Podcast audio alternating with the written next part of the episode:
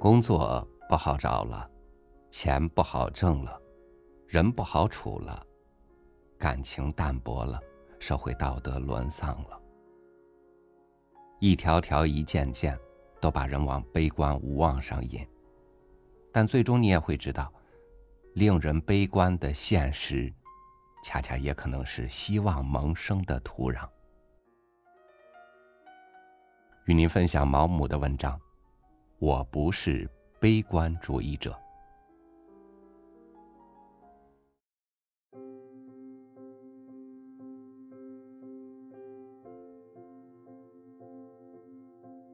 生命力是非常活跃的，生命力带来的欢愉，可以抵消人们面临的一切艰难困苦。它使生活值得过。因为它在人的内部起作用，用它本身的辉煌火焰向每个人的处境放射光明。所以无论怎样难以忍受，还会觉得忍受得了。悲观主义的产生，往往是由于你设身处地的想象别人的感受。这就是小说，所以那么不真实的多种因素之一。小说家用他的私人小天地做素材，创造出一个公众的世界，把他自己持有的敏感性、思维能力和感情力量加在他想象的人物身上。大多数人不大有想象力，他们感受不到赋予想象力的人觉得无法忍受的坎坷境遇。以私生活不受干扰为例，极贫困的人习以为常。根本不以为意，而我们对此非常重视，最怕私生活受到干扰。他们嫌恶独处，和大伙儿在一起使他们感到踏实。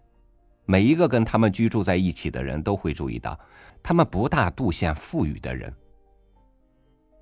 事实是，我们认为必不可少的东西，有许多他们并不需要。这是富裕人的运气。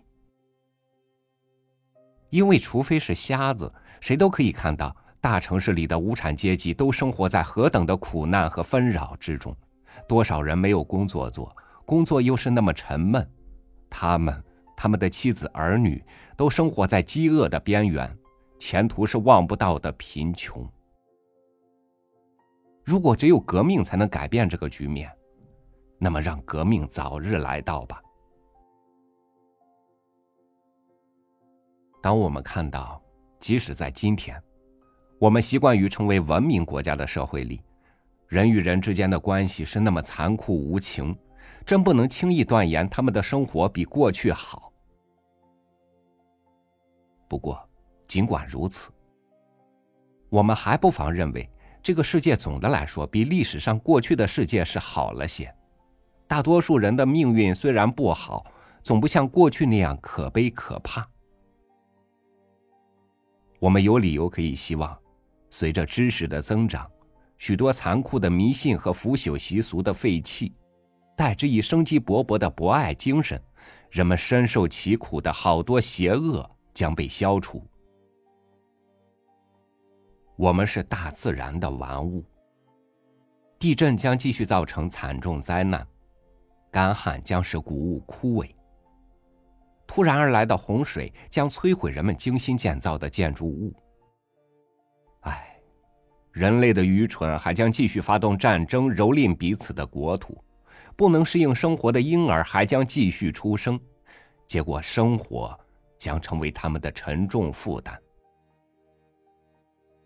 世界上的人只要有强弱之分，弱者总将被强者逼得走投无路。除非人们摆脱得掉私有观念的符咒，那我想是永远不可能的。他们总将从无力守卫的人的手里掠夺他的所有物。只要人们自我完成的本能存在一天，他们就不惜牺牲别人的幸福，恣意发挥自己的这种本能。总而言之，他必须准备面对。他所能忍受的一切邪恶和祸患，恶的存在无从解释。它只能是看作宇宙秩序不可缺少的一部分。无视它是幼稚的，悲叹也是徒然。斯宾诺莎说：“哀怜是女子气的。”这个形容词出于这位温文严肃的思想家之口，含有斥责的意味。我想他的意思是说，对你没法改变的事情痛心疾首。只是白费感情而已。我不是悲观主义者。的确，我若抱悲观主义，那是荒谬的，因为我是一个幸运儿。我常对我的好运感到奇怪。我明明知道，有许多应该比我更幸运的人，却没有享受到我享受的幸福。这儿一个偶然的情况，那儿一个偶然的情况，都可能使一切全变了样，使我遭受失败。一如那么许多才能和我不相上下，或者胜过我的人，机会相等而遭受失败。他们中间倘有碰巧看到这几页书的，我请他们相信，我并不妄自尊大，把我所得到的一切归功于我的成就。我认为那是由于我无法解释的各种意想不到的情况凑合在一起所促成的结果。我虽有生理和智力方面的某些缺陷，我还是热爱生活。我不想我的一生重复一次，那没有意思。我也不愿意从头经受一次我所遭受过的剧烈痛苦。我对痛苦的感受比我对生活中的欢乐的感受强烈，这是我性格上的一个错误。但要是没有我生理上的缺陷，有个强壮的身体和健全的头脑，我并不反对再到这个世界上来重新做一世人。我并不反对再到这个世界上来重新做一世人。现在展现在我们面前的年代。看来将是饶有趣味的。现在的年轻人带着诸多有利条件进入社会生活，那些条件是我那一代的年轻人所无从具备的。他们受到陈旧风尚的束缚比我们少，他们懂得了青春是何等可贵。我二十几岁时的世界是个中年世界。青年时期最好尽快过去，但求早日到达壮年。今天的小伙子和姑娘们，至少在我所归属的那个中产阶级里，我看要比我们当时的条件好得多。他们的教育使他们懂得许多对他们有用的东西，而我们得尽量自己去零零星星的学习。两性关系也比较正常了，青年女性。现在懂得怎么样去做青年男子的伴侣。我们那一代看到了妇女解放的一代所面临的多种困难之一，就是妇女不再是过去的家庭主妇和贤妻良母，他们过着离开了男人的生活，有他们自己的兴趣和特殊关心的问题。虽然没有能力，却竭力要参与男子的事务。他们要求。在他们甘愿承认低于男子时所应得的照顾，同时又坚持他们的权利，新争取来的权利，要求参加男性的一切活动。然而所知有限，结果是成事不足，败事有余，突然叫人们摇头。他们不再是家庭主妇，却又没有学会如何做个好伙伴，所以在上了点年纪的绅士眼睛里。没有比看到今天的年轻姑娘更心旷神怡的了。这些年轻姑娘那么能干，那么自信，她们既能管理一个办公室，又能打一场精彩的网球。他们头脑清醒的关心公共事务，能够欣赏艺术，具备自食其力的条件，用冷静、精明、宽容的目光正视生活。我绝不以预言家自居。现在存身在社会上的这些青年人，显然一定期望经济上的变革，以改造人类文明。他们不会知道那种安逸的、有保障的生活，它使那些在战前正是壮年的人们缅怀旧时，正如经历了法国大革命的人们回忆旧制度的时期一样。这些青年不会知道生活的甜蜜。他们现在生活在大革命的前夜。我深信无产阶级越来越意识到自己的权利，最终将接连在一个个国家夺取政权。我总觉得奇怪，怎么今天的统治阶级竟是对着这压倒的巨大力量进行着突然的挣扎，而不想一切办法训练大众，使他们适应未来的艰难工作，使他们一旦财产被剥夺之后。命运可以不像当时俄国人所遭受的那样悲惨。若干年前，迪斯雷里曾经告诉过他们该怎么办。至于我，我该坦白的说，我希望目前的局面能够维持到我去世。但我们是生活在一个急剧变化的时代。我或许还能看到一些西方的国家将处于共产主义统治之下。我认识一个流亡的俄国人，他告诉我，他才失去他的庄园和财产时悲痛欲绝，可是过了半个月他就平定下来，从此不再去想他丧失了什么了。我想，我对我所有的各种财物都不是爱之如命的。故而失去了，不会长久痛惜不治的。如果这个情况来到我的世界里，我会努力使自己适应环境。再说，如果我觉得生活实在无法忍受，我想我并不缺乏勇气离开这个我已经不能再随心所欲的舞台。我不懂为什么有那么多人极端厌恶自杀的念头。谁说自杀是怯懦？那是胡扯。一个人活着只有痛苦和不幸，而凭自己的意志结束了生命，我对这样的人实在难以后非。普林尼不是说过吗？你有权随意死亡。这是上帝在人生的一切苦难中给予人的最好的恩赐。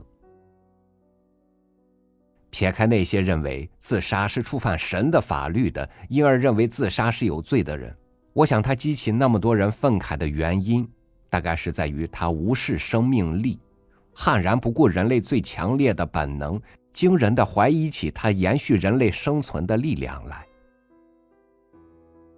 我写了这本书，将足以完成了我给自己制定的生活形式的基本格局。我若活下去。我还将写些另外的书聊以自娱，同时也希望给读者带来欢愉。不过，我想他们将不会给我的图样有什么重要的增添。房屋已经建成，可能还将有些零星的点缀，比如再造一个平台，以眺望面前美丽的景色，或者搭建个把凉亭。好在炎热的夏天坐在那里沉思默想。但是，假如死神不让我添加，这些房屋终是建成了。虽然可能我的名字一出现在讣告上面，拆房子的人会立即动手把它拆掉。展望老年，我并不感到沮丧。阿拉伯的劳伦斯殒命时。我在报刊上读到他朋友写的一篇悼念文章，说他有个习惯，喜欢超速驾驶摩托车，存心要在他精力十足的时候让车祸结束他的生命，免得他蒙受老年的羞辱。如果此话当真，那么这是那位奇异的、多少有些戏剧性的人物的一大弱点，这说明他缺乏理智。完整无缺的人生的形式，是包括青年、壮年，也包括老年的。早晨的清丽和中午的辉煌是美好的，但如果你拉下窗帘，开上电灯，为的是要挡开黄昏宁静的景色，那你准是个愚不可及的人。老年有他的乐趣，虽与青年的乐趣不同，却并不逊色。哲学家们一直对我们说：“我们是情欲的奴隶，我们能摆脱情欲的枷锁，难道是不足挂齿的小事情吗？”蠢人的老年会是愚蠢的，可是他的青春俨然。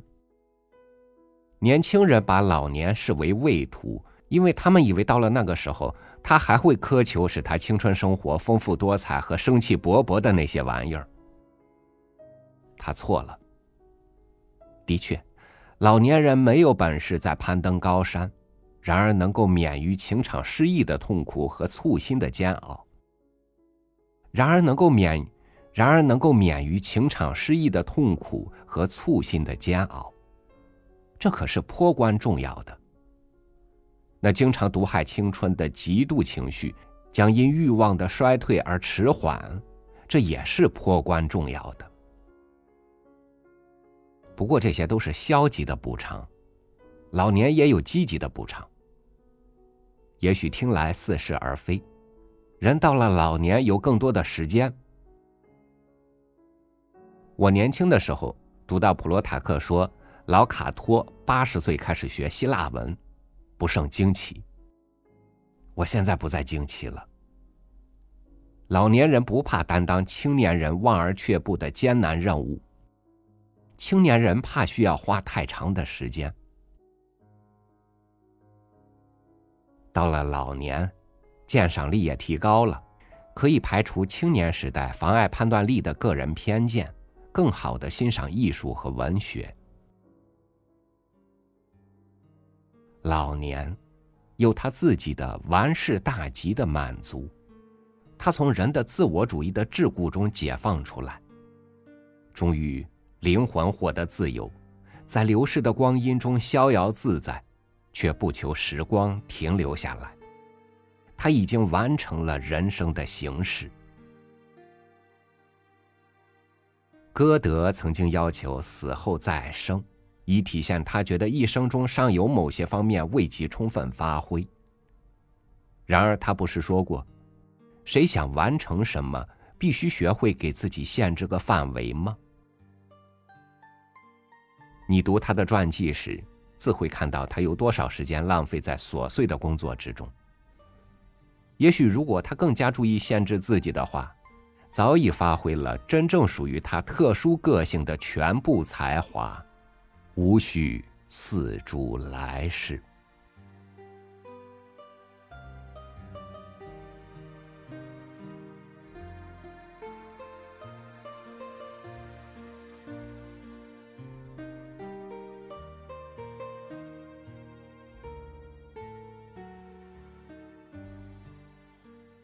人生就是在痛苦中不断寻找快乐的过程。